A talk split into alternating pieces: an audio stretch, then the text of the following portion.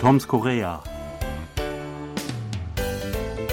Vor einiger Zeit musste ich in einem unserer ältesten Gebäude während der Arbeit ungeplant dringend zur Toilette. In der nächsten Unterrichtspause suchte ich also schnell die Örtlichkeiten für größere Angelegenheiten auf. Doch zu meinem Schrecken war es eine Hocktoilette im Fußboden. Ein später Gruß aus der Vergangenheit, als Koreanerinnen und Koreaner noch nicht gewohnt waren, zu Hause auf Stühlen und Sofas zu sitzen. Doch ich kann mich einfach nicht so hinhocken, wie es bei dieser Bauweise notwendig wäre, und jetzt war es zu spät, das zu lernen. Also musste ich schnell in ein anderes, moderneres Gebäude laufen und kam so nach erfolgter Erledigung zu spät in den eigenen Unterricht zurück. Zum Glück war unsere Praktikantin an diesem Tag da und hatte an meiner Stelle schon weitergemacht. Doch zu modern ist auch nicht gut. In einer Highschool gab es ultramoderne Spritzwassertoiletten mit Tastaturbedienfeld, auch die musste ich vermeiden. Sebastian, was für ein Toilettentyp bist du? Alt, ganz modern oder irgendwo dazwischen? Ja, wahrscheinlich irgendwo dazwischen, würde ich sagen. Also die mit den modernen komme ich auch klar, mit den normalen am besten. Die alten würden mich dann auch ein bisschen vor Probleme stellen, aber ich glaube, zur Not käme ich dann damit auch klar. Okay, also ich habe es wirklich nie ausprobiert. Wir haben auch beim Umzug immer darauf geachtet, dass eine halbwegs moderne Toilette ähm, in der Wohnung vorhanden ist. Und ähm, wir haben uns auch mal ähm, Wohnungen angesehen mit solchen alten äh, Toiletten, die im Fußboden eingelassen sind, wo man sich hinhocken musste. Und die haben wir immer kategorisch abgelehnt. Also ich hatte nie wirklich auch mal die Chance, das mal zu üben. Ähm, auch mal äh, zu trainieren und dabei auch mal Fehler zu machen. Äh, und wenn dann wirklich mal Not ist, dann sollte man ja am besten keine Fehler dabei machen. Ganz genau. Wobei man auch sagen muss, also jetzt das als alt oder nicht modern darzustellen, ist vielleicht nicht ganz richtig, weil man diese Hocktoiletten auch immer noch findet in modernen Gebäuden. Äh, zum Beispiel in den Bahnhöfen gibt es immer noch ein oder zwei Kabinen, wo man auch solche Toiletten vorfinden kann. Das heißt, manche bevorzugen diese offenbar. Äh, das spielt, glaube ich, auch eine Rolle, warum es die immer noch gibt. Ja, ähm, es hat ja auch anscheinend ähm, äh, einige Gesundheitsvorteile. Also zum Beispiel gibt es keinen Kontakt ähm, mit der Sitzfläche sozusagen und äh, das verhindert auch gewisse ja, Krankheitsübertragungen. Also wer das gewohnt ist und wer, ähm, wer das gut kann, ja, ähm, der kann das durchaus bevorzugen. Allerdings habe ich auch erlebt, dass jüngere Koreaner, Koreanerinnen unter anderem meine eigenen Kinder auch äh, selbst gar nicht mehr wissen, wie man so etwas benutzt äh, und äh, bei solchen Toiletten eher zurückschrecken. Genau, ist also doch eher seltener. Äh, ich finde sowas meistens vor, wenn ich äh, auf Reisen bin, äh, dann findet man häufiger noch solche Toiletten, aber es gibt dann immer auch eine modernere, zumindest eine noch daneben. Also da, das ist kein Grund zum Verzweifeln, da kommt man schon irgendwie zurecht. Und allgemein würde ich sagen, äh, ist Korea, was Toiletten angeht und öffentliche Toiletten bestens ausgestattet.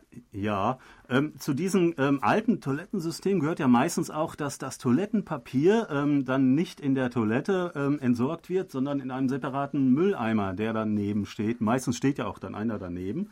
Ähm, und ähm, das hat wohl den Hintergrund, ähm, dass das Abwasserrohrsystem irgendwie vielleicht eventuell nicht ganz darauf ausgerichtet ist, viele Papiermassen mitzutransportieren.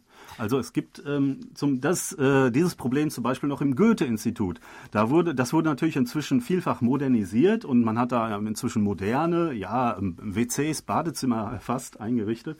Aber dieses Problem gibt es weiterhin. Auf jeder Toilette ist dann ein Abfalleimer mit dem mit dem großen Schild, wo drauf steht, aus welchem Grund man äh, das Papier nicht äh, in die Toilette werfen sollte. Denn es gibt nur ein Abwasserrohr für das gesamte Gebäude und wenn es verstopft ist, ähm, dann funktioniert gar keine Toilette mehr und auch kein Waschbecken mehr. Genau, aber Vorsicht, es gibt auch Toiletten, da steht dann extra drauf, bitte hier unbedingt das Toilettenpapier in die Schüssel und nicht irgendwo daneben und es gibt auch gar keinen Eimer.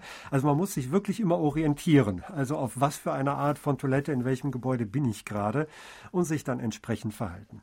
Ja, richtig. Ähm, das kenne ich auch. Also äh, in neueren Gebäuden an einer anderen Uni, da war das genau so, mit so einem Hinweis, allerdings äh, eher auf Koreanisch. Und das musste ich, ich brauchte einige Zeit, äh, bis ich mir das selbst übersetzt hatte, während ich da saß. Ähm, wie gesagt, ich hatte ja auch ähm, Erfahrung oder eher gesagt Nicht-Erfahrung mit diesem ganz neuen System. es heißt ja Dusch-WC, so nennt man das auf Deutsch. Ähm, allerdings ist das eher ein theoretischer Begriff, denn in Deutschland sind die fast ganz unbekannt. Äh, ja, also ich äh, habe die auch hier eigentlich kennengelernt, hatte anfangs auch so ein bisschen Berührungsängste und dachte, das brauche ich eigentlich nicht. Aber irgendwann habe ich doch mal angefangen, das zu verwenden, da wir das auch zu Hause hatten. Das ist auch, glaube ich, mittlerweile Standard in allen Haushalten, dass man diese ja, Spritzwassertoiletten oder BD-artigen Toiletten hat. Und ja, mittlerweile möchte ich das gar nicht mehr missen. Ja, erfunden sind sie interessanterweise in der Schweiz. Schon in den 50er Jahren und in den 60er Jahren gab es schon mehrere Schweizer Firmen, die die hergestellt haben. Also die Schweiz ist in Europa der Vorreiter äh, in dieser Hinsicht. Ähm, allerdings sind die in Europa noch sehr, sehr unbekannt. Äh, in Deutschland zum Beispiel haben äh, circa ein Prozent aller Toiletten so einen Aufsatz oder sind solche Toiletten selbst. Ähm, in Korea sind es ungefähr, sollen es angeblich 30 Prozent sein, in Japan sogar 80 Prozent. Also es wird oft als typisch japanisches Produkt angesehen, äh, diese Toiletten, obwohl sie eigentlich aus der Schweiz stammen. Ja, ich könnte mir vorstellen, dass es über Japan dann noch nach Korea kam und äh, sich dann hier verbreitet hat. Also Meistens mietet man die, glaube ich. Da gibt es so einen Anbieter, da kann man die äh, gegen monatliche Gebühr dann mieten. Die werden dann auch entsprechend gereinigt, ordentlich und dann nach einer gewissen Zeit ausgetauscht. Ich glaube, deswegen sind die auch so verbreitet, weil das dann durch dieses Mieten oder Leasen recht günstig ist. Ja, äh, sicherlich werden äh, diese Toiletten weiter verbreitet und ich denke mal auch in Europa, auch in Deutschland. Also ähm, wir sollten uns vielleicht darauf einstellen, in Zukunft ähm, damit vertraut zu werden. Ähm, ja, bis dahin ähm, gibt es vielleicht noch ein paar Tipps. Also ähm, wenn man äh, auf einer Toilette ist, dann sollte man vielleicht darauf achten, dass immer irgendwie eine Klobürste oder so ein ähm, Toilettenpömpel, also Ausgussreiniger ähm, heißt er offiziell, also so ein Saugnapf da ist. Denn es kommt immer mal wieder vor, dass die Dinger verstopft sind. Ja, und da muss man halt ähm, selbst Hand anlegen.